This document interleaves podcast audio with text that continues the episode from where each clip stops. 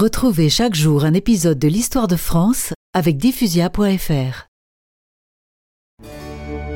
Entraîné dès les années 1980 dans la mondialisation et les abandons de souveraineté, au profit d'une Europe dite de Bruxelles, la Ve République abandonna le 2 octobre 2000 ce qui faisait encore sa spécificité et sa force, le septennat.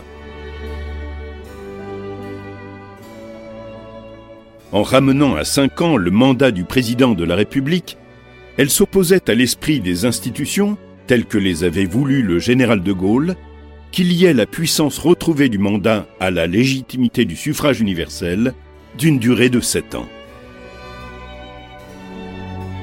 Dépourvu ainsi de sa raison d'être depuis mai 2002 et le premier quinquennat de Jacques Chirac, la Ve République n'est plus que le pâle reflet de la décomposition politique de la France en ce début du XXIe siècle.